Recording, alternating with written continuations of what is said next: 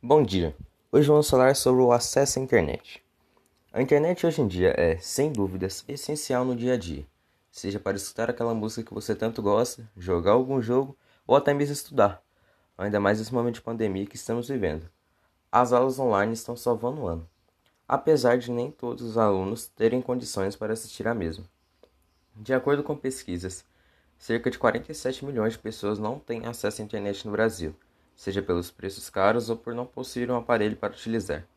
Com isso, o governo de São Paulo irá providenciar 750 mil chips de telefone celular para alunos, professores e servidores da rede estadual.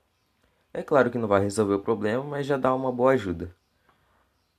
Outra coisa é que a internet é cercada de curiosidade e mistérios, e portanto tem um lado, vamos dizer que obscuro, a dark web. Ela é composta basicamente por usuários que procuram anonimato e oferta de coisas ilegais. Tá, mas o que é possível achar nessa internet obscura?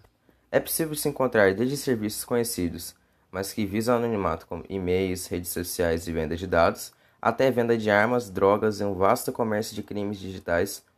E a maioria dos sites da Dark Web está infectado com malwares, ou seja, é difícil sair liso.